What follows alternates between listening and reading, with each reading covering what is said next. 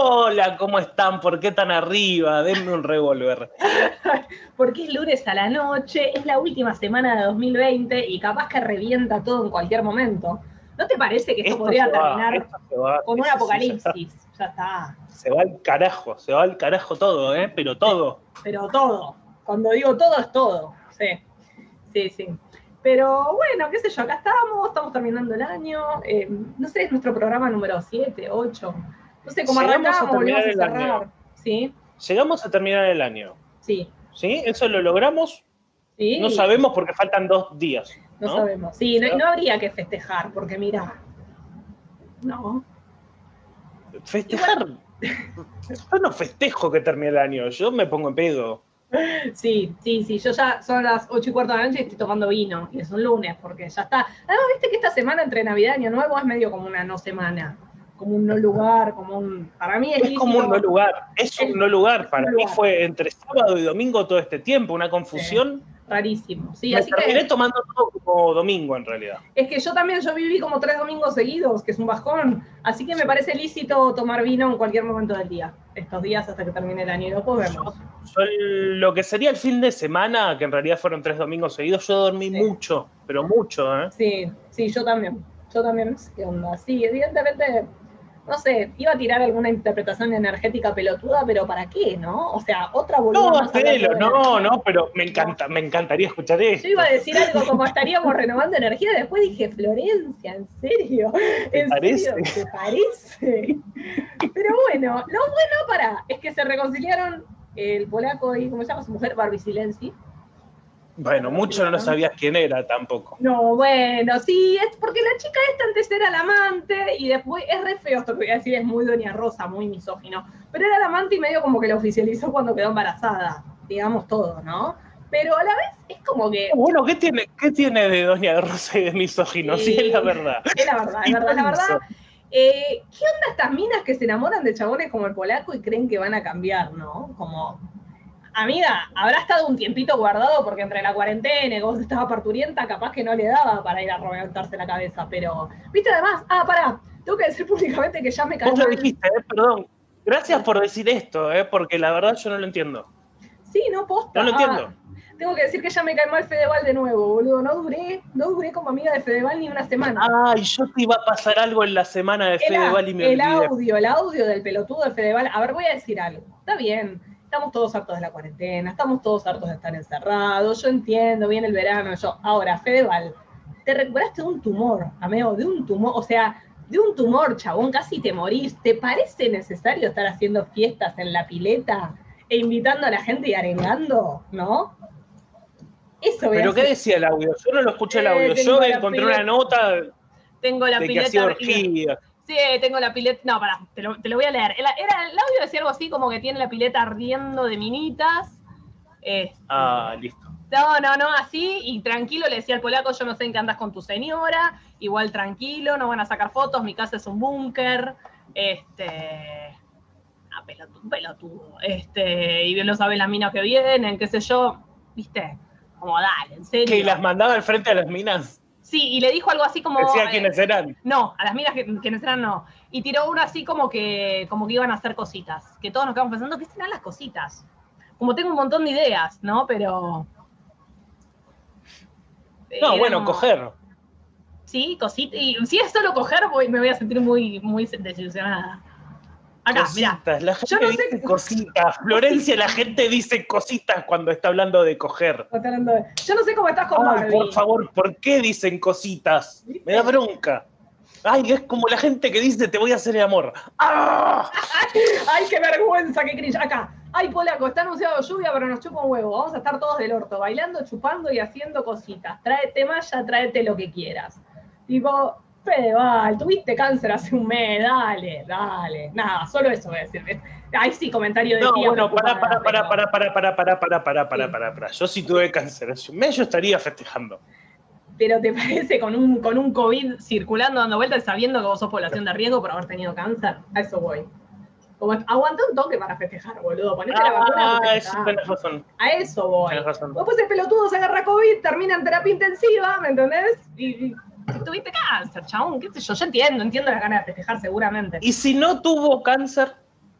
Estás desconfiando de Y tenía que limpiar la imagen. Ah, Eso, Ah, ¿Por qué atacás así a mi amigo? Eso es porque no querés que sea mi amigo. Ahora es tu amigo de nuevo, ese falluto. si los invito a los dos a un cumpleaños, tipo, y de un momento se están siguiendo farlentos los dos en la cocina, no le tires, che, desconfío de tu cáncer, para mí es todo mentira. Sería re feo. Entonces yo medio en pedo, viste, que puedo decirlo de repente. Sí, pero sí, sí, Para mira no tuviste una mierda, cáncer. A ver, a ver, sacate sangre acá, lo llevamos a analizar. A ver, a ver, cáncer, cáncer de qué tuvo el señor. Yo soy muy sincero en pedo, pero muy sincero, boludo. Es horrible a veces. No, está bien. No, igual con los años adquirí, adquirí un filtro, o sea, me comporto, pero Claro. a la hora de decir la verdad sobre mí, más que nada ahora. Pero Ah, antes, sí. antes era sobre lo demás, no me lo guardaba. Ahora un filtro con eso tengo. Pero ese cáncer, yo no te voy a desconfiar del cáncer, ¿no? Con eso no nos vamos a meter tarde, no, no. dos días después. Y ya nos metimos con el cáncer hace como cinco minutos. O sea, hace seis minutos arrancó esto, hace cinco minutos ya te metiste con el cáncer. Pero él pero venía con una él venía con una campaña de limpiar la imagen. Y un poco capaz que sí, sí, sí, sí, sí. es Hay cierto. alguien que filtró, hay alguien que filtró los audios. Hay gente en tu círculo que no te quiere Fedeval Sí, también, sí, ¿no? sí. Digamos, no, no, Somos, no somos nosotros, claro, que estamos acá. Eh, bueno, pero el punto no te están cuidando. no te están cuidando, tal cual. Bueno, el punto es que, eh, nada, parece que hubo así como una zozobra entre el polaco y Barbie Silenzi, pero se reconciliaron, pero, viste, cuando una pareja hace demasiado énfasis en que está bien, tipo, es necesario que subas todas esas fotos poniendo te amo, papito, corazón, emoji de corazón, no sé, para mí... A mí no, a mí todo eso me da pareja tóxica. Todo lo que es subir mostrando todo el tiempo que lo bien que están me da tóxico, femicida y demás. Sí, sí, sí, a mí también, como mm, es ella, además es ella subiendo cosas todo el tiempo, que es como, mm, me parece que te estás aferrando a algo que, no sé, hagamos el pro de yo tiré fines de enero y me parece que fui muy generosa. Pero bueno, para mí en fines, fines de enero oficializan. Las redes tienen algo que es mostrar todo el tiempo para llenar ese vacío. Claro, O sea, sí, sí, total. todo el tiempo está mostrando que, que ah, lo tengo, es mío, perras. Claro, sí, sí, sí. Bueno, hablando de perras, eh, Elisa Carrió festejó su cumpleaños con 70 invitados. Te lo digo a vos, vos Hablando sí. de perras, el hilo, el hilo, el hilo. Eh, no, te digo, vos, vos, pelotudo que no se anima a juntarse con tres amigos, bueno, Elisa Carrió, y entre, entre los invitados estaba Rodríguez Larreta, nuestro jefe de gobierno. Sí, por si necesitabas algo más para sentirte un pelotudo. Yo no me junté con mi familia, que eran 12, porque soy una pelotuda. Y bueno, nada, Elisa Carrió hizo su cumpleaños con 70 amigos, entre los cuales está nuestro Sí, jefe de gobierno. esto, de esto yo ni me enteré, ¿eh? ¿Te das Ah, yo- cuenta? Lo levantó Infobae. ¿Cómo qué lo yo. cubren esto? Sí, lo levantó Qué Infobae. raro, Infobae No sé, lo sí. contó, qué raro. Infobae nunca se sabe para quién patea, ¿viste? Como el mal por el mal mismo. ¿Viste? Sí, sí, como que no, no sé, me parece que a quien pueda ensuciar, ensucia. Eh, creo que ese es como el parámetro. Pero sí, eh, y Diego Santilli Sí, también, pero las ¿eh? pautas llegan, las pautas llegan siempre. Eh, hay que decir igual que Pato Burrich no estaba y Mauricio tampoco, que está, él está en una villa Angostura porque te está, está tomando vacaciones. No, pero igual está, está, está enemistado ahora, hay como una división ahí. Y porque hay, que- hay que hacer, hay que ser Carrió- amigo de Lili. Hay que ser amigo de Lili. No, no, no, ¿eh? no, pasa que Carrió se está empezando a afilar ya con Larreta, Ujú. con Vidal. Están Sí. como queriendo abrirse un poco, porque acordate que Larreta tiene esta cosa de cuánto tiempo más puedo estar en la ciudad. Sí. Ya tengo que pasar a presidente. Y debe ser uno de los políticos del PRO, o de lo que carajo sea, junto por el cambio, yo que tiene mayor imagen positiva. Y es uno de los pocos que tiene un- Sí. un, cargo en este momento, por lo demás están todos al pedo. Así Sí, que es un gran aliado. Se están empezando, Es un gran se están empezando a, fi- a enfilar para ese lado, entonces es como que Macri está tratando de ordenar las cosas, se compra un, La Nación TV para organizar un poquito todo, Claro. que ya dijimos esto, va a meter a Leuco, va a meter a Feynman, va a meter al gordito lechoso. Ay, boludo, es muy feo esto, ¿no? Pero, pero qué gran insulto, como que el insulto le cabe, pero perfecto, es horrible, pero... Sí, sí, es horrible, lechoso, pero es así. Yo sé de quién estás hablando, no hace falta ni que no lo mencionemos directamente. Eh, entonces se va a enfilar para ese lado. se va se- entonces es lechoso. como que Sí, sí, es como sí. que se están dividiendo lo- lo- los dos bandos que capaz en un punto la están jugando así, después no sabemos qué va a pasar, No, como en todas las movidas, porque Sí, sí. rosca. Pero Sí. bueno. Ah, bueno, y mañana, bueno, mañana, sí, mañana es, eh, es el debate en, la Cámara del Senado, del, en el Senado, eh, por el aborto, así que nada, apenas estemos saliendo. manija. Sí, manija, manija, manija. Eh, yo creo que va a tener un final inesperado, va a ser así como un plot twist o algo así, espero. Además, viste que está tipo Menem como aferrándose a la vida desde de una cama de terapia intensiva. ¿Qué onda que no se muere ese señor? ¿Qué onda? ¿No? Este, ese, y por otro lado está el Perovich. Yo, ah, eso leía hoy del Perovich. ¿Viste que al Perovich Pero Menem no va a votar, ¿no? Menem no, No, va a votar, no, que- porque que está, está- está en terapia intensiva. está A mí me dijeron, no, a mí me dijeron algo que no, que no es así. Me dijeron que lo reemplaza otra persona. No. No, no, me parece que No, hay, no, un tema, hay un tema tanto con Menem, que además Menem es celeste, a pesar de que yo estoy segura de debe haber, debe haber pagado los abortos de Pero debe haber pagado unos abortos. To- de todas las vedettes del 90, estoy segura, ¿eh? a la que vayas a buscar se le va a haber pagado Menem. Pero sí. Pero bueno, él es celeste porque la familia bla, y la vida Un free shop de abortos, boluda. Sí. Un free shop de abortos se pagó. Y el otro, que también, que tampoco está votando, que por mí que no vote, porque supongo que es tan nefasto que debe ser celeste, también es Alperovich, el senador por Tucumán, que tiene una denuncia de abuso sexual y no sé si violación de parte de su sobrina segunda. Y el Sí. tipo lo que hizo fue tomarse vacaciones, tomarse como una licencia por tiempo indeterminado, que la fue renovando y renovando y renovando hace dos años. Eh, la Cámara, el Senado no lo está investigando por nada, o sea, no lo está investigando directamente, lo dejaron Mm. que se tome vacaciones, lo que es inadmisible porque el chabón tiene una causa en su contra penal muy grave. Eh, o sea, tendrían, en realidad tendrán que haber hecho un- alguna especie de investigación interna y o bien exonerarlo o bien sacarlo a la mierda. Pero nada, así que mm, eh, Tucumán tiene, supongo, también un senador menos, porque me parece que no tiene eh, reemplazo el chabón. Este, y bueno, nada, yo por mí... Y mejor- los números, ¿viste algo? Lo- por lo pronto, ¿en qué están en esos números que no sabemos? re- Porque sí. la verdad. No, están re, re, re, re, re prolijos, como re uno a uno. Y hay un par, viste, por ejemplo, hay una, una senadora por Río Negro que la votación pasada se dio, se dio vuelta y iba a votar para verde y votó a celeste. Y ahora pareciera que va a votar a verde. Eh, y después hay algunos pocos indecisos, pero que pueden, dar- o sea, pueden dar vuelta, porque están, uno, están realmente uno a uno. Eh, y bueno, La nada. teoría, de, la teoría de Cristina y los dragones votando así, yéndose Sí, volando, sí. ¿está todavía? Y- ¿Es palpable todavía? Mira, mira, en el entorno de Cristina dicen que no quieren, no quieren exponerla a ella. O sea, que están tratando, Mm. que ella, pues ella solo vota en el caso de, de, de- de empate para desempatar. Están tratando de no exponerla, pero, mm, viste, no sé. No sé si están tratando de exponerla o si no les gustaría que sea como la que, la que tire la ficha final, no lo sé. Sería como un Les gustaría. Cobos, Cobos, para vos, viste, porque va a ser Les que- gustaría, eh, les gustaría, pero Cristina todavía tiene un dilema con eso, aunque va a votar a favor. Sí, Eso ya votó a favor, ya votó a Si- favor la vez Si pasada. tiene que llegar ese caso, vota a favor. Sí, Pero tiene un discurso- dilema con eso por la, por la iglesia, en realidad, porque es bueno, ella es católica. Tiene un que- discurso muy nada. moderado con la iglesia. Si ya la vez pasada el discurso fue muy moderado, más de hecho fue como Mm. medio como votó pidiendo disculpas, no tanto, pero más o menos, pero sí va a votar a favor absolutamente. Pero bueno, aparentemente están tratando que no se exponga como para eso, que no se morfe ya el sapo de tener que definir. Pero bueno, no sabemos, todo puede pasar en este hermoso país. Eh, creo que esas serían mis novedades para este. Ah, y se mu- mataron, se murió envenenado un magnate chino que era productor de Netflix y dueño de unas cadenas de, de videojuegos etcétera. Nada, envenenado. Nada, me llamó la atención porque yo pensé que solo la gente solo moría Rusia. Novelas de Rusia Agatha es muy de envenenar. Rusia, pero Rusia es tipo espionaje onda película de Hitchcock. Esto es más envenenamiento tipo Agatha Christie, como se lo pusieron en la comida. Este, pero sí, estas naciones en las que pasan estas cosas que uno solo ve en las películas, ¿no? Mm.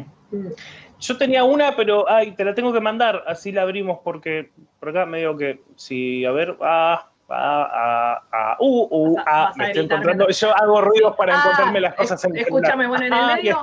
Ah, bueno, el medio, si querés te cuento que eh, Nadia, Nadia Dichelo, creo que es una ex chiquititas, viste que al marido lo detuvieron por narcotráfico. Nada, las chiquititas crecen Ay, y la vida, la vida es difícil. Y la falopa, La y la falopa. Viste que, viste Sí. que todo lo que es niños y tele crecen igual a falopa. Falopa, ¿no? todo. Pero acá, bueno, al menos aparentemente ella no consumía. Su marido vendía, al menos dicen en un allanamiento encontraron cocaína, LSD, nueve plantas de marihuana, una de ellas de un metro sesenta y cinco de altura y balanzas. Contó Ángel de Brito. No sé qué tan, qué tan confiable es, pero bueno. Eh, nada, alta fiesta. Yo supongo que vendería, ¿no? Porque nueve plantas de marihuana. Pero, pero, algo, algo se consume. No, bueno, no sé. Qué sé yo, nunca se sabe. Pero bueno, eso, nadie. Chelo, yo igual no miraba, la verdad que no miré, no miraba. ¿Vos mirabas chiquititas? ¿Qué, qué cosa de Cris Morena consumiste vos? ¿O nada? ¿Qué, ¿Qué, consumí yo? ¿Qué? de Cris Morena. De Cris no hables de droga. No ah, pregunté nada de droga. no, no, no. No, no, no, no, no, Es que justo se colgó, se colgó quedó como que me, vas a, me vas a mandar enfrente en vivo, ¿te parece? No, pero por favor, yo soy, una persona muy noble. No, no, no, de, de Cris Morena. ¿Qué consumiste de Cris Morena? Yo, chiquititas, eh, tenía el cassette eh, las primeras dos temporadas. Después abandoné, chiquititas. Las mejores, las dos temporadas eran. Sí. sí, no, yo me voy siempre con todo, si no, no. Después todo lo demás para mí es un repetir eh, con series de gente muy hegemónica y blanca con muchos privilegios. Y después, ay, para yo ya sé que estoy re políticamente incorrecta. No, igual, no, perdón, igual, igual lo hubiese visto si me hubiese enganchado, pero la verdad, éramos, éramos grandes, no. éramos grandes. No, además hay un antes y un después, pobre Cris Morena, ¿no? La muerte de Romina Yan, porque empezó a flashear, después ya empezó a meter ángeles, otras dimensiones. Eso me contaba mi sobrina, por alguna razón mi sobrina de 10 años está mirando casi ángeles por YouTube. Eh, y me decía, no, tal es un ángel que vive en la dimensión tal y tal vez en la dimensión tal, y pensaba, claro, esa Cris Morena que flashó, pobre mujer, después de la muerte de Romina Yan, eh, yo creo que hay un antes y un después y se vuelven más flasheros. Yo solo vi la última temporada de Jugate conmigo. Yo era muy chica, pero bueno, estaba tipo el chino y Luciano Castro, los, Luciano Castro y eso. Después chiquititas no, porque miraba amigobios y después ya era muy grande. Así que, amigobios. ¿No chiquititas? No vi chiquititas, ¿no? porque arrancó con Amigobios, y a mí me gustaba más Amigobios, y después ya está, medio que ya fue. Después ya era real. Te despegaste rápido de lo que es Sí, no, no, la verdad que. muy rápido. Sí, sí, no, no, no consumí prácticamente nada. O sea, no le puedo echar la culpa a Cris Morena de ninguno de mis mambos. No. Nada, same. Me pasa igual. ¿eh? Yo no puedo. me hubiese gustado por lo menos echarle la culpa de algo a Cris Morena. Viste que la gente es como que termina echándole la culpa. Ay, es nuestra ESI. Pero ni siquiera, porque la verdad que no te curtí mucho. Tal cual. Bueno, ¿qué me ibas a contar? me parecía medio un embole. Bueno, no importa, me parecía medio un embole. Pero, no, bueno, yo la noticia que tenía, porque esta semana fue medio entre nosotros, arreglamos, yo junto a las cosas por vos, o sea, junto a información, me toca a mí, y después fueron pasando los días y, ay, tengo que anotarme esta cosita, tengo que anotarme esta, pero iban pasando los días y yo dormí como tres domingos seguidos. Claro, no sucedía. No, fue una semana compuesta de domingos, la verdad fue muy complicado. Entonces, yo rescaté esto de la semana pasada, que es lo siguiente. Demandó a sus padres porque le destruyeron su colección de pornografía. Esto es del diario Clarín, del Clarín Internet. Lo conseguí por acá porque era como la más detallada de las que encontré. Y a veces Clarín se toma licencias. Probablemente este diálogo que vamos a encontrar en un momento lo haya inventado Clarín, porque no lo encontré en otro lado. Bien, sí, pues además, ¿por qué Clarín va a tener más data que los demás? Nada, porque Saracea, sí según eh, el diario, lo sacaron de, otro diario, no importa. Un hombre llevó a la justicia a sus papás luego de que se deshicieran del contenido explícito valuado en miles de dólares. ¿Qué resolvió el juez del caso? Es lo siguiente, lo que resolvió es lo siguiente. Un hombre demandó a sus padres en Estados Unidos por haberle destruido su colección pornografía y ganó el litigio. La justicia resolvió que está en condiciones de pedir una compensación. Y a mí esto me parece muy bien. ¿Vos estás pensando en demandar a tus padres por algo, tal vez?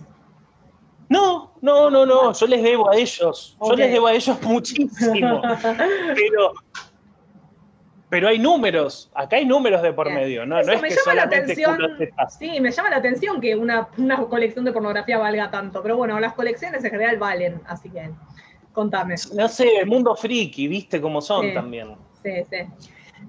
Uh, tenés la Playboy del año 65. Ah, sí, tal cual, claro. Sí, sí, la teta de Marilyn Monroe. Claro. Tetitas querendonas esas. No sé, ¿viste cómo son? sí, sí. Querendonas. Tenía muchísimas ganas de decir querendonas. aplicado, a sí, aplicado a tetitas es raro. Aplicado a ¿eh? tetas, porque si no, no tiene sentido. No, obvio. Es rarísimo, claramente.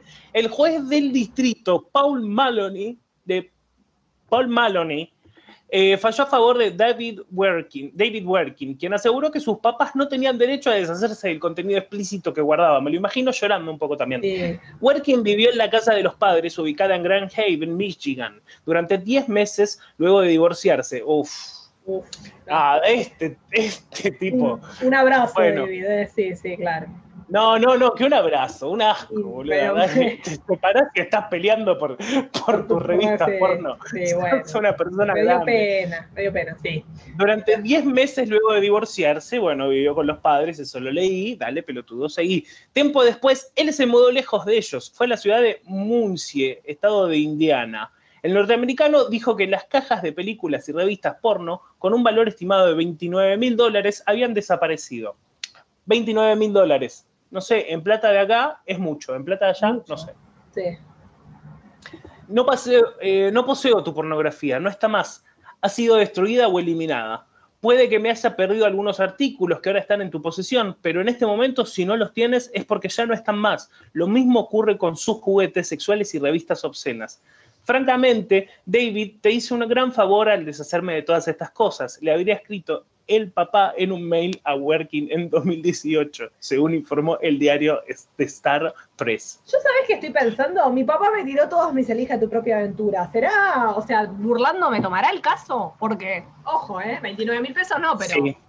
Burlando te toma cualquier me cosa. toma el caso, sí, sí, sí, porque eran mis elige tu propia aventura, loco. Ahora los, los tengo que armar de cero yo, de grande, es un poco triste. Las nuevas ediciones son feas. Y eso, sí, y eso sale plata ¿eh? en colección, estoy Sí, seguro. Sí, pero bueno, la verdad es que no tengo un mail de mi padre asumiéndolo. Es más, mi padre siempre que se lo digo, lo niega, así que va a ser difícil de probar. Nada, continúa. ¿Te lo pero- niega? ¿Te Sí, lo lo niega? niega. Sí, terrible. Eso es lo más terrible de todo, que me lo niega. Sí. Yo tenía, yo tenía una ballena de- con la que flotaba en Mar del Plata, ¿viste esas inflables? Sí.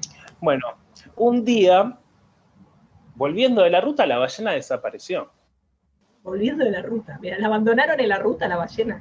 Volve- estábamos volviendo y yo pregunté por la ballena y la ballena no estaba más. De turbio, de turbio. Yo diría que juntes a tu familia y lo vuelvas a hablar ahora. Era, era algo grande, ¿entendés? Sí. Eso se ve, se desinfla, se guarda, pero desapareció. Desapareció. acá Mm. o alguien la perdió o alguien la pinchó. Siniestro- siniestros hijos de puta. Alguien hizo esto y me la, Sí. y me la escondieron a mí, me escondieron la muerte de, Sí, en una la IPF, muerte de mi ballena. en una inflable, IPF en sí. ruta 2. En un baño de la IPF. Sí, En un pasó. baño de la IPF dejaron la ballena. Y a mí todavía duda. negándomelo. Sí, A mí sí. todavía negándomelo que, Ahora, que la apenas terminemos, ahora apenas terminemos, van a hablar con ellos. De la nada, todos comiendo y él, quiero que me diga la verdad. ¿Dónde está la ballena? Sí, sí. ¿Qué ballena, Guido? Sentate y calmate. Pero esto pasó y es algo que cada tanto yo me acuerdo. A mí me negaron el velorio. El velorio de la ballena me lo negaron. O sea, la podrías haber despedido, ¿entendés? Yo pude cierre. haber tenido una despedida, pude haber dado un cierre, no, Sí. no, inconcluso todo, todo porque los, más, los mayores se mandan cagadas y después no quieren hacer cargo a sus hijos, no se quieren hacer cargo ni de eso, Así que está por bien, lo menos bien, hacen cargo de los hijos algunos. bien David, bueno, bien me- por ti, bien por ti, 29 mil dólares, entonces. Me puse mal, cerrá esto, me voy, No, me voy a hablar por esta Tranquila. ballena de mierda, esta familia del orto, así no puede seguir, cerrá, cerrá, vos anda, Bueno, dale, va- escúchame, vamos a escuchar una música. ¿Dónde está mi ballena? No, pero- ¿Dónde no? Me va ahora. escuchemos, tipo, escuchemos una música, algo que te calme, y bueno, después, así como más tranquilo, lo Es que planteamos. mucho tiempo con esto, ¿entendés? Yo lo tengo. Tiene que surgir justo durante el programa, ¿a vos te parece? Yo lo estoy llevando hace años. Años. Yo veo una ballena y lloro. Lloro, sí, sí, sí. Con razón, claro. No sé si puedo seguir.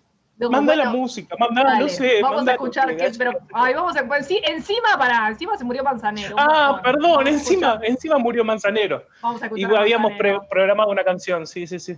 ¿Qué canción, Guido? Eh, bonita. En, en honor a la ballena.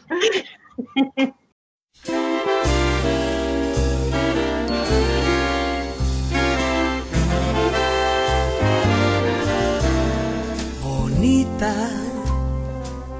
como aquellos juguetes que yo tuve en los días infantiles de ayer. Bonita como el beso robado, como el llanto llorado con un hondo placer. La sinceridad de tu espejo fiel vanidad en ti. Sabes mi ansiedad y haces un placer de las penas que tu orgullo forja para mí, bonita.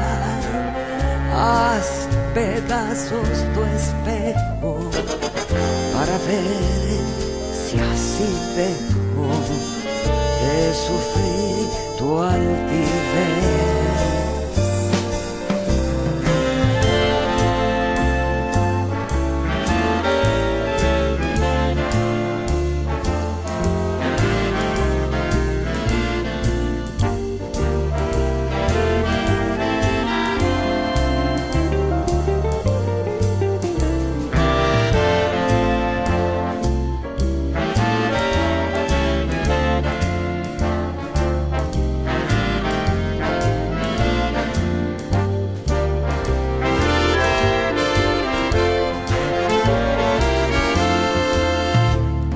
Sinceridad de tu espejo fiel puso vanidad en ti. Sabes mi ansiedad y haces un placer de las penas que tu orgullo forja para mí, bonita. Haz pedazos tu espejo para ver si así de sufrir tu altivez.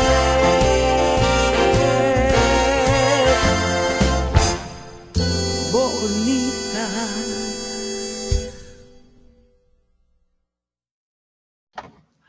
Bueno, seguimos en Agarrame que lo mató. Eso no lo habíamos dicho antes. Bien, yo me quedé ahí. pensando, yo me quedé pensando en los vecinos diciendo, eh, nada, un, un loco gritando, ¿dónde está mi ballena? Bueno, les das algo que pensar en esta semana de mierda, está bien. La verdad, de repente un grito de alguien, ¿dónde está mi ballena? Es Sí. interesante, te Es invita a pensar. Sí, sí, sí, tal cual. Corta la monotonía, digamos. Bueno, voy. Sí, la verdad que sí.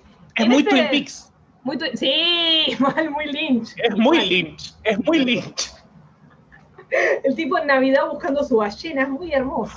Es buenísimo, por favor, quiero escribirlo ya. Sí, tendrías que escribir aunque sea un corto, un El cortito. especial de Navidad. Claro. El especial, de, el especial de Navidad de Guido, me gusta. Buscando una ballena. ¿Por Bueno. qué? ¿Qué tiene que ver la Navidad de las ballenas? No sé, no importa. Por favor, porque- Flor, anda con eso. Sí, es que tu especial de Navidad es muchísimo menos creepy que el mío. Vos, bueno, la semana pasada tuvimos un especial de Navidad, ahora tenemos la segunda parte que es. Se me ocurrió pensar en lo más creepy y horrible y espantoso, y bueno, ahí está acá, en este especial de Ah, me Navidad. olvidé de algo, me Sí. olvidé de algo, perdón. ¿Dónde está mi ballena el musical? El musical total, sí, En de Maduro. en Navidad. Navideño. Es por ahí. cual. Sí, sí. Vas a preguntarle a Santa dónde está tu ballena. Sí. Pasan cosas hermosas. Bueno, eh, voy a hablar sobre crímenes navideños. ¿No? Yo primero dije esto. Bueno, vamos a hablar sobre crímenes que hayan pasado en Navidad. Después me di cuenta pasaron cosas. O sea, los crímenes que hay en Navidad son muy espantosos. Sí, sí, obvio. God bless America. Hay un millón de casos de tipos que se disfrazan de Papá Noel y salen a dispararle a gente, que yo, bla. Me parecía muy yankee, muy burdo. Entonces terminé eligiendo dos casos que son muy creepy, porque son eh, crímenes infantiles en Navidad. O sea, señor, señora, si usted es un poco sensible, le recomiendo que vaya a escuchar la historia de la sandía, algo como más lindo. Este, otra cosa que hayamos hecho más lindo. Ay, la pues esto, de la santidad. esto va a ser, sí, algo que no ofenda a nadie, porque esto va a ser muy creepy, pero a la vez, eh, nada, los casos son muy interesantes. Creepy, más creepy que la mierda, pero interesantes. Concesiones Eh. para reírnos de alguno, porque tipo por fechas es como que hay cosas que ya prescribieron. No. yo te ¿O diría sí? que el primero, el primero es de 1945. Del día puedes tirar un poco de Ah, chistes. está medio- hay que ver si hay algún momento Está casi, casi es prescribiendo. pero me siento medio una mierda, igual Sí, un poquito. Sí. El segundo es del Sí. 96, creo que todavía no puedes hacer chistes. Igual, ahora te- después te voy a contar eh, sobre el segundo, los de South Park hicieron chistes, bueno, etcétera. Ahora después contaré. Bueno, primer caso eh, que elegí es el de la familia Soder, los asesinatos o el accidente de la familia Soder, no se sabe. Eh, esto sucede en Navidad, de Navidad de 1945, en un pueblito eh, rural llamado Fayetteville, Virginia Occidental. Una familia compuesta por George Soder, su esposa Jenny y 10 hijos de los cuales nueve estaban en su casa, que era una casa de campo. En ese momento, eh, un fuego destruye la casa de la familia Soder y ¿cuál es el interrogante acá? Bueno, que los cuerpos, hay cuatro niños que sobreviven y los cinco niños que se supone que murieron, no, todavía no te rías, boludo, pará. Los no, cinco no niños, puedo, no puedo, ya no. Los cinco niños que se supone que sobrevivieron en el incendio nunca aparecieron. O sea, está la, duda de si murieron en el incendio, se escaparon, los robaron, qué pasó. Bueno, empiezo a contar sobre esta familia. Eh, George Soder en realidad era de nacimiento Giorgio Sotu, era un italiano siciliano que había emigrado a los 13 años a Estados Unidos con su hermano, nunca explicó muy bien por qué fue que emigró. Bueno, ahí se estableció, puso una empresa de camiones, le empezó a ir bien, se casó y tuvo estos 10 hijos. Eh, eh, dije que este tipo era Tano y esto es 1945, estamos en plena eh, Segunda Guerra Mundial. George tenía opiniones muy fuertes en contra de Mussolini y eso le valió varios enemigos en el pueblo. Y no sé por qué en Virginia Occidental había muchos simpatizantes de Mussolini, esos fachos sí, pero otros italianos otros italianos que capaz fueron allá también. Sí, fachos hay en todos lados. De hecho, hubo un vendedor de seguros de, de, vida, cuando él le rechazó el seguro de vida, le tiró que su casa se convertiría en humo y sus hijos iban a ser destruidos. Linda cosa para decirle a un cliente. Eh, y otro visitante de la casa que también ha habido buscando trabajo, en un momento miró como los cables de atrás y le dijo, uh, guarda que eso algún día va a provocar un incendio. O sea, aparentemente lo que dice George Soder es que lo habían amenazado. Eh, no, para, para, para, pero vos me estás diciendo, no, soy Fantino. Em, sí, sí, Alejandro. Pero el segundo, medio como que fue, che, uy, estos cables que están ahí, mira que agarran enseguida. El segundo fue medio eso, no sé si fue tan amenaza. Bueno, claro, pero pasa que ya tenés dos tipos que te están hablando de que tu casa se va a prender fuego. Yo diría, no sé, capaz es casualidad, ¿no?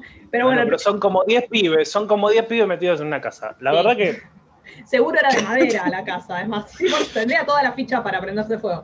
Eh, bueno, el, la Nochebuena de 1945, el 24 de diciembre, una de las hermanas mayores, eran un millón, ya dije, nueve pibes, el décimo no estaba porque estaba enrolado en el ejército, eh, Marion, que es una de las hermanas mayores, les trae unos regalitos porque trabajaban en una tienda, etcétera. Entonces los nenes estaban como muy excitados y muy contentos y le piden a la madre si se pueden dormir más tarde. La madre le dice que sí, con la condición de que guarden y alimenten las vacas y los pollos, qué sé yo. Eh, y se va, la madre se va a dormir con eh, Silvia, que era la hija más chica, que tenía dos años. a las doce y media de la noche de ese día suena el teléfono.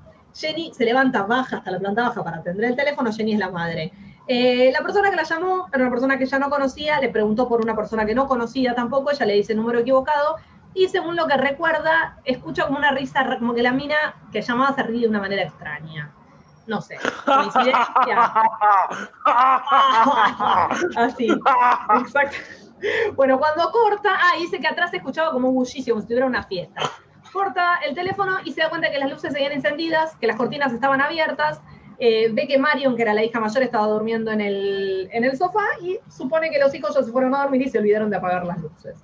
Este, bueno, cierra las cortinas, apaga las luces, vuelve a la cama. A la una de la mañana se vuelve a despertar por el ruido de un objeto que golpea el techo con un fuerte estruendo y después hace como un, ruido como de que rueda. Bueno, nada, no escucha nada más, se vuelve a dormir y a la media hora sí se despierta con un fuerte olor a humo. Cuando se levanta se da cuenta que la casa está totalmente en llamas. Este, Está en llamas la oficina de George, alrededor de la línea telefónica y la caja de fusibles. Jenny despierta al marido, despierta a sus hijos mayores. Cuando tratan de ubicar a los menores que estaban durmiendo en el ático, no pueden llegar porque la escalera ya estaba en llamas. Y ahí mm. tenemos un tema porque John, que es uno de los hijos mayores, dice que trata de subir, que ve a los nenes durmiendo, que trata de despertarlos pero no llega. Y tiempo después cambia su declaración y dice, no, no los vi durmiendo. Subí, no, vi, no los vi, o sea, no llegué a ver nada. Les grité que bajaran, pero no pudimos. Eh, no bajaron.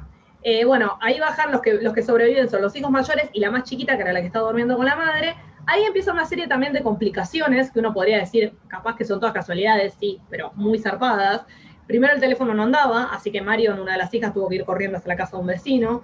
Un conductor que vio el fuego desde la ruta llamó a una taberna a los bomberos, pero no se pudo comunicar. Tenían una escalera, van a buscar la escalera para subir al piso de arriba, la escalera no estaba donde estaba siempre tratan de usar un barril de agua para tirar, estaba congelado, los camiones no arrancaban, tratan de arrancar los camiones para llegar al piso de arriba, no arrancaban. Bueno, el departamento de bomberos de, de, este pueblo tenía muy pocos recursos por la guerra, entonces no los pudieron contactar hasta la mañana siguiente, pues no tenían un teléfono, había que llamarse uno por uno, y la casa ardió por completo. Y acá es cuando empieza, o sea, esto es terrible, pero es cuando empieza el misterio, lo que se llama el misterio de los niños Soder. ¿Por qué? Porque al otro día, la inspección que hacen los bomberos, dicen que no encontraron nada, no encontraron huesos, no encontraron nada. Y uno dice, ¿podrían prenderse fuego por completo? Sí, es muy difícil. Eh, aparentemente algún rastro siempre tendría que llegar.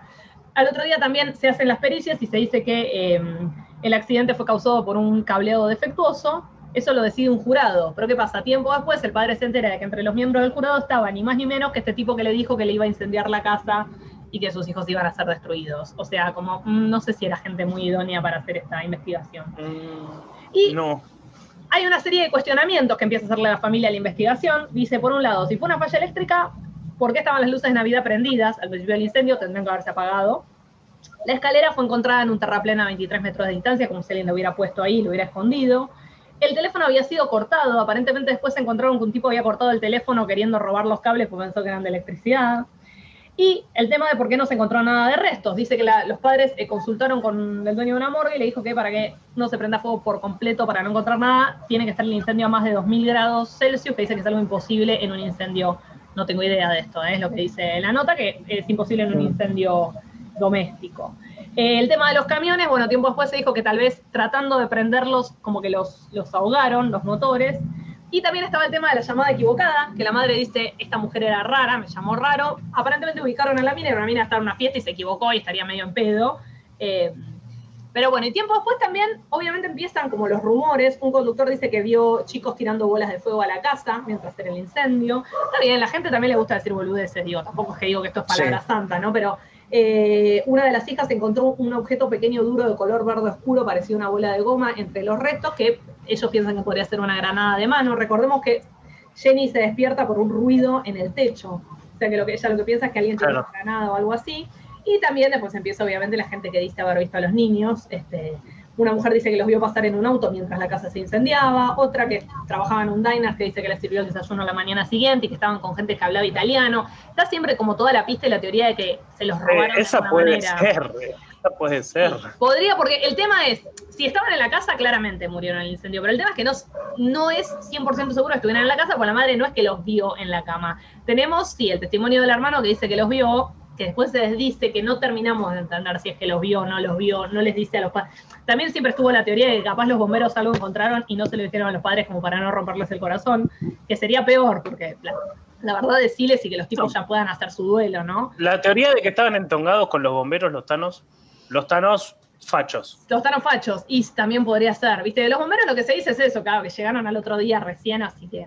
Y bueno, y sí, un día, dice que en 1960, esto fue en 1945, en 1968, Jenny encontró en el correo una carta dirigida a ella con matasellos de Central City, Kentucky, no tenía remitente, dentro de esta carta había una foto de un joven de unos 30 años con rasgos muy parecidos a los de Luis, uno de los nenes que había desaparecido, que habría tenido esa edad, unos 30 años si viviera, y en el reverso decía, Luis Soder, I love brother Frankie, o sea, amo al hermano Frankie, Little Boys, a 90-132.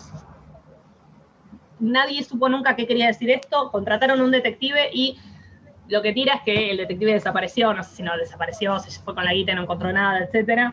Este, los padres murieron, George Soder murió en 1969 y Jenny en 1989.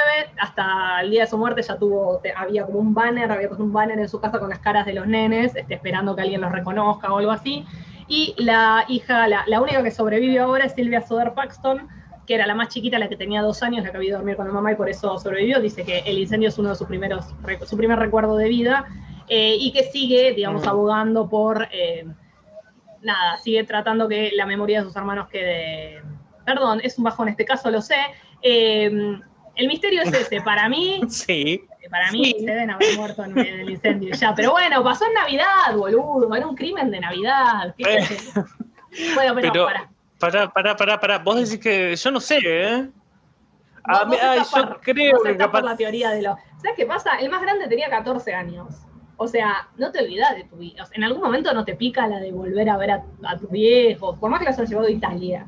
Porque si son chiquitos, como viste que lo que el caso este de Sofía Herrera o mismo de Madeleine, tenés tres años, capaz te chorearon, te mandaron a otra familia y te olvidaste por completo. Pero acá el más grande tenía 14. O sea, 14. No, capaz los mataron afuera. Sí, eso también. Sí, sí, totalmente. Eh, igual tranca, porque si te tranca palanca, vos si te bajonía con este caso, acá Ah, el que viene. Te terminás una de, pegar, te terminás de pegar el corchazo.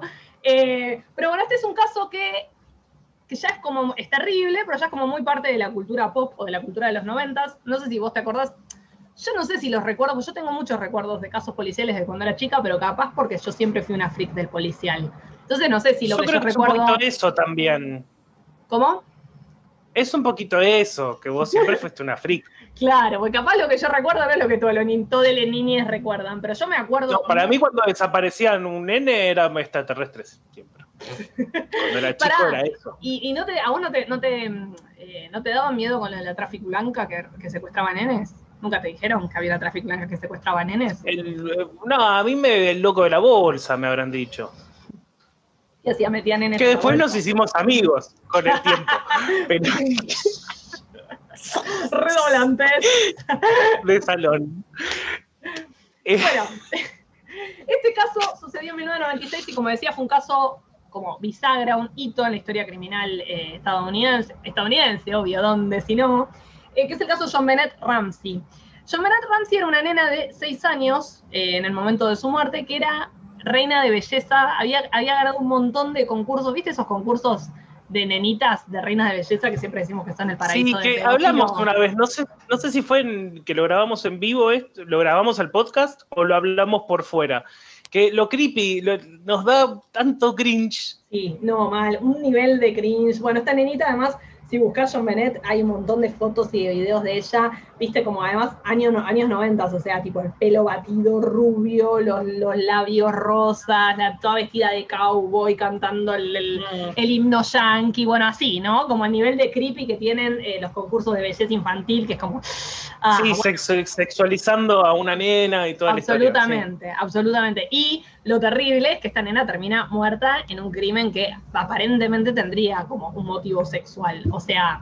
Tremendo, claro. Bennett Ramsey, bueno, era esta nena de 6 años, hija de John Bennett Ramsey, o sea, la- la- el nombre de la nena era la contracción de los dos nombres del padre. Eh, y de Patricia Patsy Ampau, él era un empresario, este, ella era una ama de casa, pero antigua reina de belleza. Ah, pues eso también. Obviamente esas nenas las llevan las madres. O sea, eh, esta mujer la lleva Cuando se te mete, cuando se te mete todo lo que es la, la imagen, lo que, lo que tiene que ser Sí, también, ¿no? O sea, sí, cómo sí, te lleva a esos lugares. Si no podés ser vos, lo va a ser tu hija, nada, un asco. Horrible, es un espanto, sí, sí. Este, bueno, eh, la lleva a concursos de belleza. John Bennett a sus seis añitos había ganado un montón de concursos. Este, y el, asesinato sucede el miércoles 25 de diciembre de 1996. La familia Ramsey había cenado con unos amigos. Llegaron a la casa a eso de las nueve y media. Ellos lo que dicen es que eh, John Bennett ya llega dormida, entonces la bajan del auto dormida y la acuestan directamente. John Bennett tenía un hermano mayor de nueve años llamado Burke. También se acuesta. Y el- esa misma noche, un poco antes de las 6 de la mañana, la madre baja las escaleras eh, y encuentra en el segundo tramo una carta de tres carillas escrita a mano, que era un pedido de rescate. En este pedido de rescate exigían 118 mil dólares por eh, John Bennett. Eh, esta era la misma cifra que el padre había cobrado como suma de, Navi- como, como, mm, eh, como suma de Navidad, así como en, el- en la empresa. O sea que primero dicen, es alguien que sabe, porque le, le están pidiendo exactamente la misma plata. Eh, esta nota es muy larga, es una nota como de tres carillas, y eh, estaba escrita con papeles y con lapicera que pertenecían a los Ramsey. Que eso es extraño, o sea, como que el secuestrador había escrito ahí en el lugar la nota. Eh, la policía va dos veces, va primero a la mañana, no encuentran nada, no encuentran tampoco rastros en la nieve, recordemos que el 25 de diciembre nevaba, eh, nada que Mm. les, que les dé la pauta de que alguien entró a la casa. Eh, y al mediodía vuelven y les piden, le piden al padre que busque en la casa a ver si encuentra algo raro, y ahí es cuando el padre baja con un amigo del sótano y encuentra el cadáver de la nena. eh, cubierta con una sábana, tenía una cinta adhesiva en la, adhesiva la boca, un cordón de nylon alrededor del cuello y las muñecas, y arañazos y marcas por todo el cuerpo. El padre lo que hace al ver a su hija es levantarla y llevarla al piso de arriba y sacarle eh, la, la cinta adhesiva que tenía en la boca. Ahí se pierden un montón de rastros. O sea, la investigación estuvo siempre mal conducida. Primero porque, claro, al pensar que era un secuestro, en ningún momento aseguraron la casa ni buscaron rastros. Este, cuando encuentran a la nena, también este, se contaminó un montón de la, escena del crimen. Bueno, la autopsia señala que la niña murió por asfixia por estrangulamiento asociado a un trauma craneoencefálico.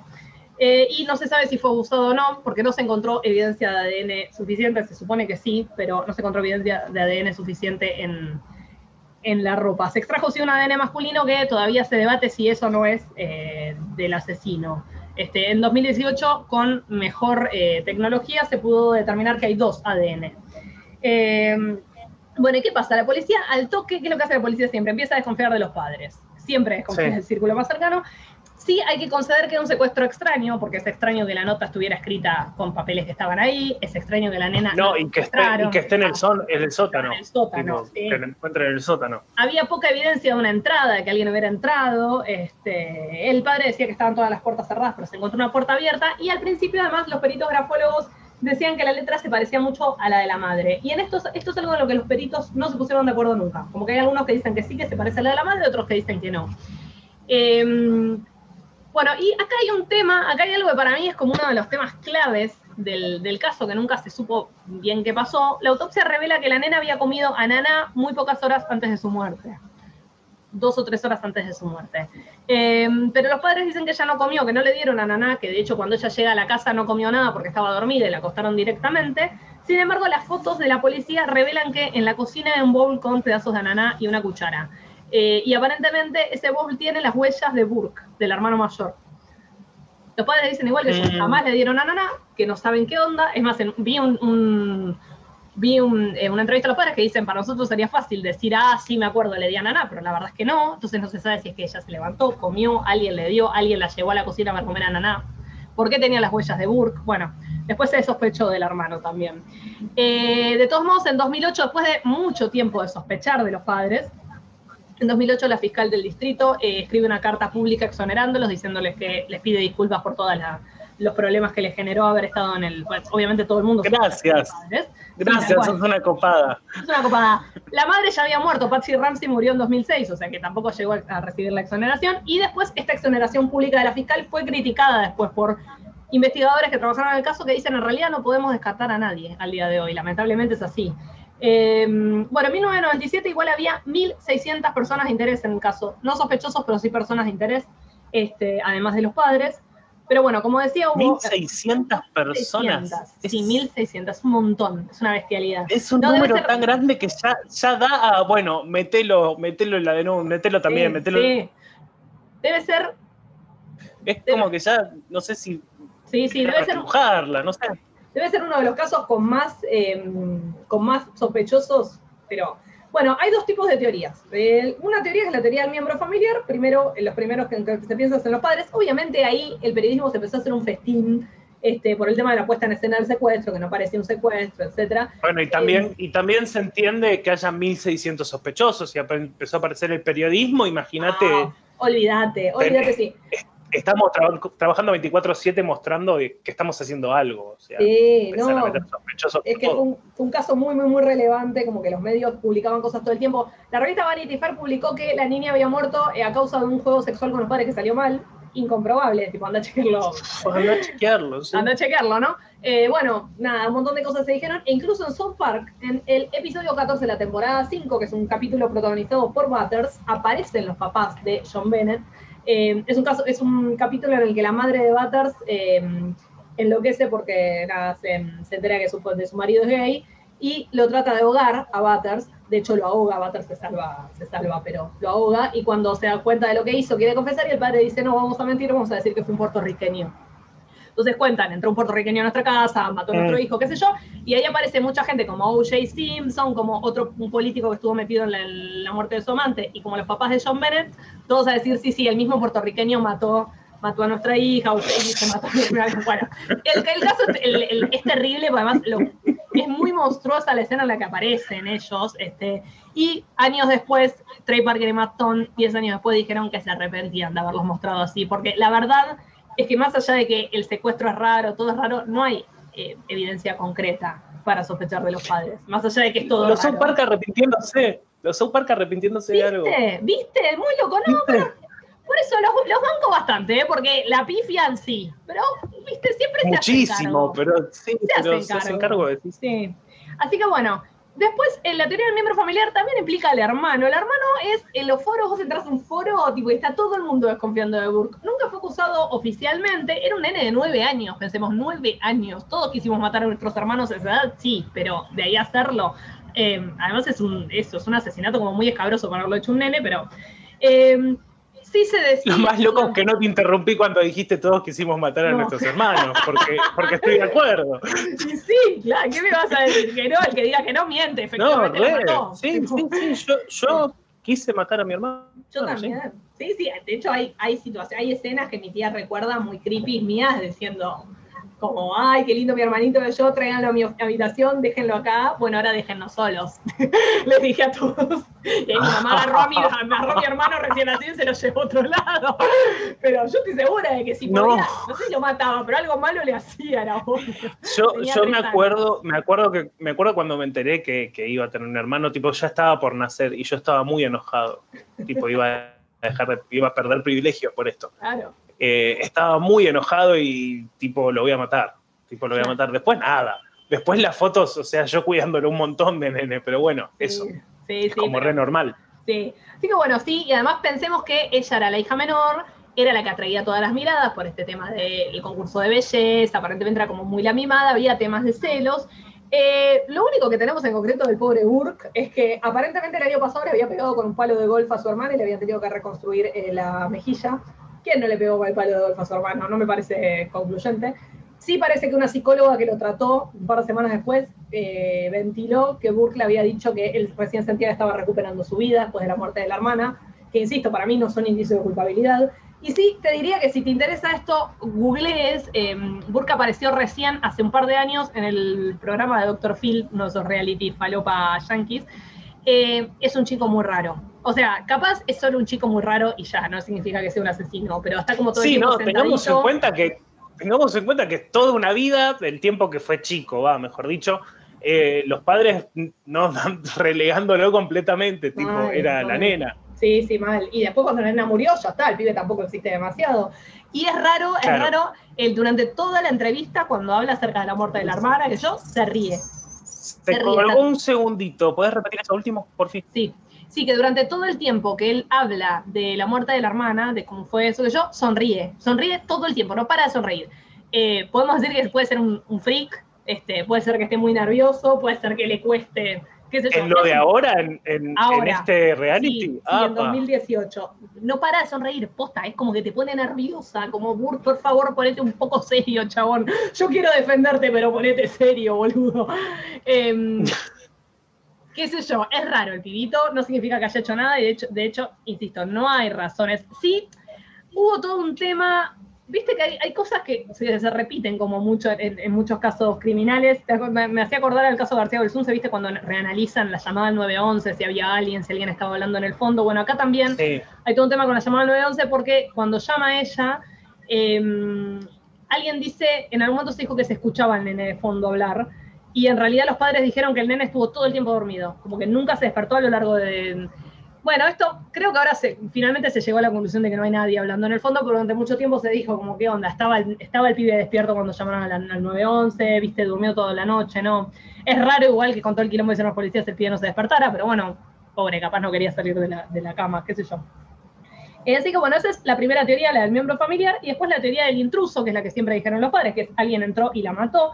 Eh, hay una huella de bota en el sótano que podría ser indicadora de que alguien entró. Había dos ventanas levemente abiertas como para que pase un cable, había una puerta sin llave y había una ventana rota en el sótano que siempre se pensó, bueno, entró por el sótano, pero ¿qué pasa? En esa ventana había unas telarañas que no estaban rotas. Entonces, viste, siempre se dijo como, "Mm, pero hubiera roto la telaraña si había entrado. Eh, bueno, se buscó en pedófilos, consumidores de pornografía infantil, pues imagínate eso, una nena, era una reina de belleza, este, que pudo llamar la atención. Voy a hablar muy levemente sobre tres posibles sospechosos que se terminaron de...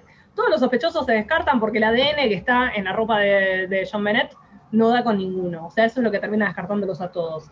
Pero bueno, en 2006, John Mark, Mark Carr, que es un profesor de secundaria, estaba en Tailandia, confesó el asesinato de John Bennett. Claro, también hay mucho loquito que se obsesiona. Este estaba Pero ¿cómo lo confesó? Lo confesó, fue, fue a los medios y dijo, hola, yo maté a John Bennett Ramsey. Eh, nada, lo descartaron porque no estaba en Estados Unidos en el momento y porque el ADN no daba, pero bueno, era un loquito que se había obsesionado con el caso, se había como enamorado de la Pero nena. estaba en ¿Dónde estaba? tipo estaba en, Tailandia, el paraíso. No de es la un lugar, el para... exactamente eso. No, mínimo llévenlo preso por las dudas. Por las dudas, claro, sí. totalmente. Parece un loco yankee reconociendo Sí. que mató a una nena Sí. y está en Mínimo- Tailandia. Dale. O sea, tal cual. No sé si a esa, pero a otra nena seguro que la to- al menos la tocó, así que llévenlo preso, sí. si volvés te estamos esperando, porque la verdad, ya está.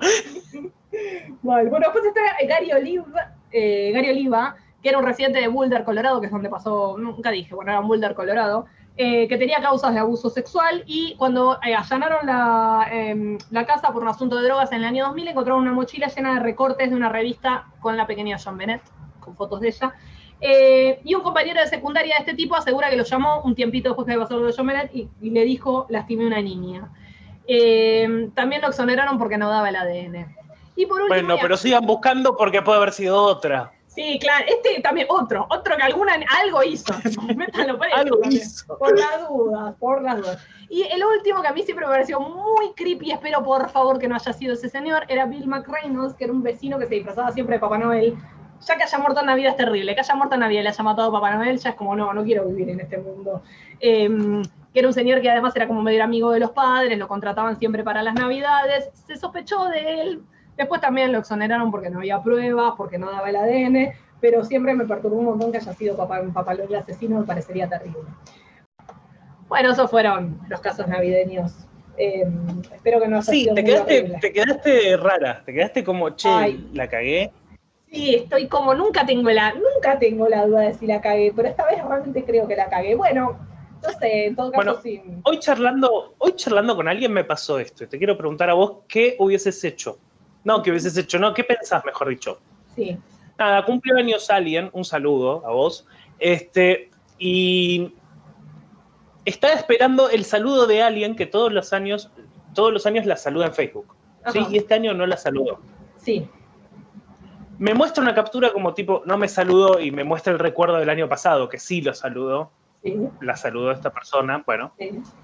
Eh, y yo veo en el saludo de ese año, del año pasado, tiene un like nada más.